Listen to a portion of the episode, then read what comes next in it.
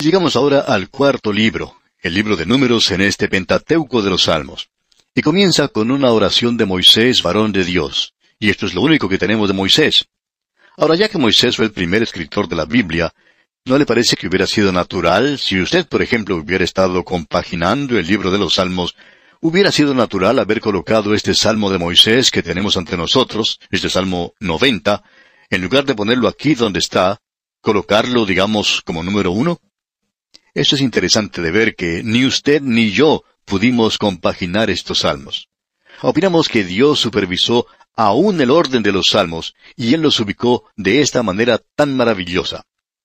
Usted tiene aquí el libro de números comenzando con Moisés, y el cuadro que tenemos ante nosotros es un cuadro de muerte. Usted recuerda que cuando ellos salieron de la tierra de Egipto, llegaron primero al monte Sinaí y allí recibieron la ley. Luego se dirigieron hacia la tierra prometida, pero no pudieron entrar.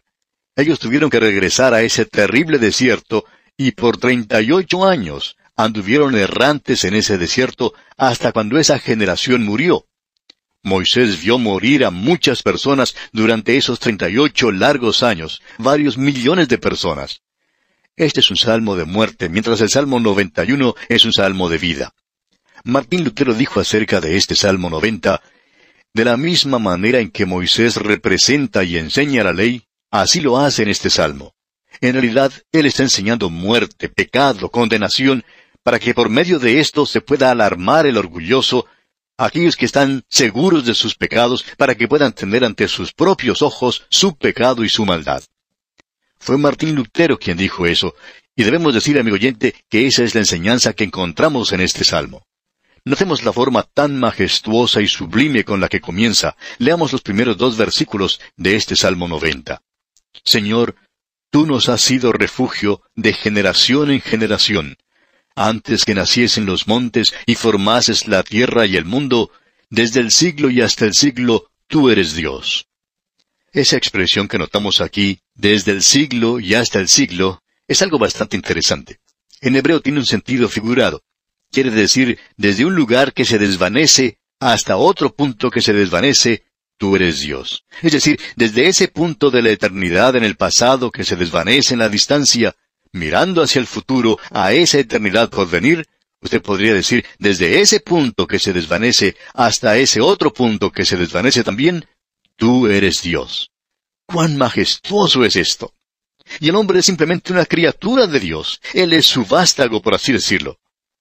En el libro de Génesis, Moisés había escrito, Y creó Dios al hombre a su imagen, a imagen de Dios lo creó, varón y hembra los creó. Eso lo encontramos allá en el capítulo 1 de Génesis, versículo 27. Y luego más adelante, en el mismo libro de Génesis, capítulo 2, versículo 7, él dice, entonces Jehová Dios formó al hombre del polvo de la tierra, y sopló en su nariz aliento de vida, y fue el hombre un ser viviente. Este es un salmo que nos habla de la creación del hombre. El hombre no es un animal que se ha desarrollado, sino que es una criatura que está en una clase por sí mismo. Él tiene un cuerpo que ha sido tomado del polvo de la tierra, y ese es el cuerpo por medio del cual Él deberá proveerse lo necesario aquí en este mundo, mediante el sudor de su frente, hasta el día cuando Él tenga que regresar al polvo de la tierra, ya que Dios hizo su cuerpo del polvo de la tierra cuando lo creó. Este es un cuadro del hombre. Notemos ahora lo que dice el versículo tres de este Salmo 90. Vuelves al hombre hasta ser quebrantado, y dices, Convertíos hijos de los hombres les está diciendo que regresen al lugar de donde provienen, en lo que se refiere al cuerpo. Luego en el versículo cuatro dice, Porque mil años delante de tus ojos son como el día de ayer que pasó, y como una de las vigilias de la noche. Supongamos, amigo oyente, que usted viva tanto tiempo como el que vivió Matusalén, por ejemplo, casi mil años.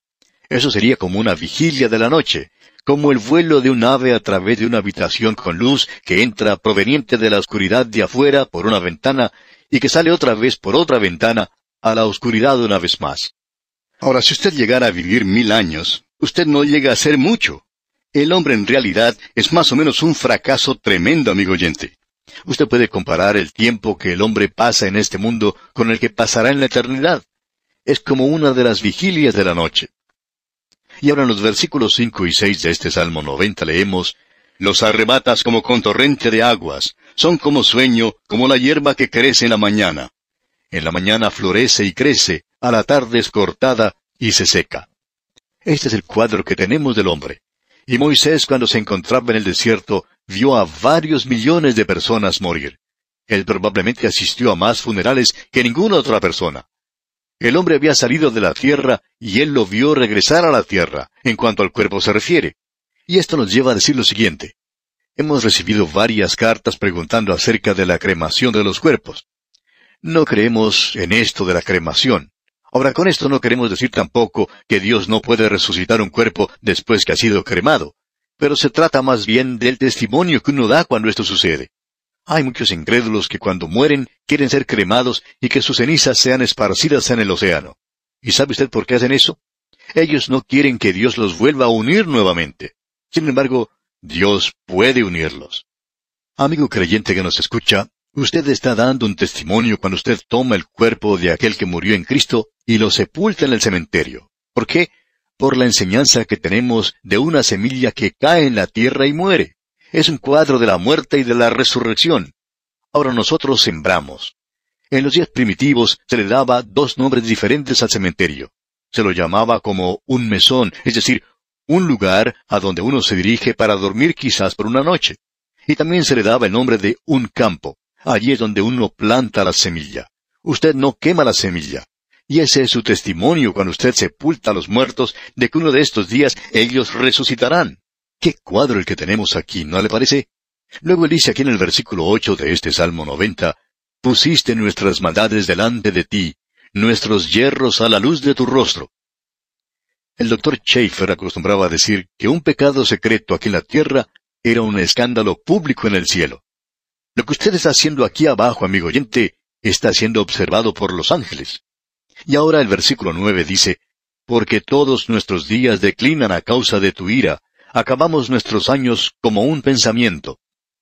El lenguaje hebreo que se utilizó aquí es muy figurado. Pasamos nuestros años como en un lamento o un quejido. Pasamos a través de esta vida quejándonos. Un quejido, esto es todo lo que es nuestra vida aquí, en el pecado, amigo oyente. Si usted no tiene una esperanza para la eternidad, si usted no tiene un Salvador, permítanos decirle que usted no tiene nada por lo cual vivir, ¿no es cierto? Usted no tiene ningún propósito en esta vida, no tiene ninguna dirección. Cuán importante es que le busquemos a Él.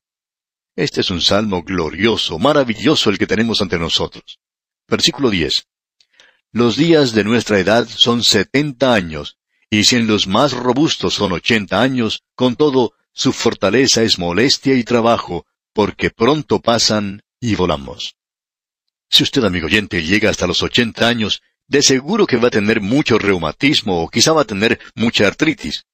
Debemos decirle, amigo oyente, que este es un cuadro de nosotros en el presente. Y si usted llega a los ochenta años, le va a parecer que es un camino muy empinado.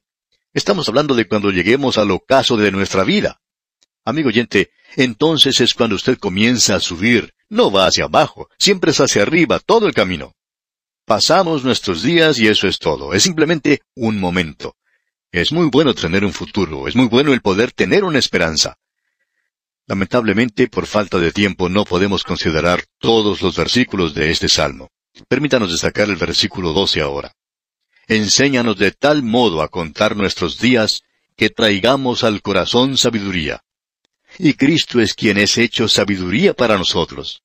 Si usted, amigo oyente, tiene a Cristo, usted tiene sabiduría y tiene esperanza.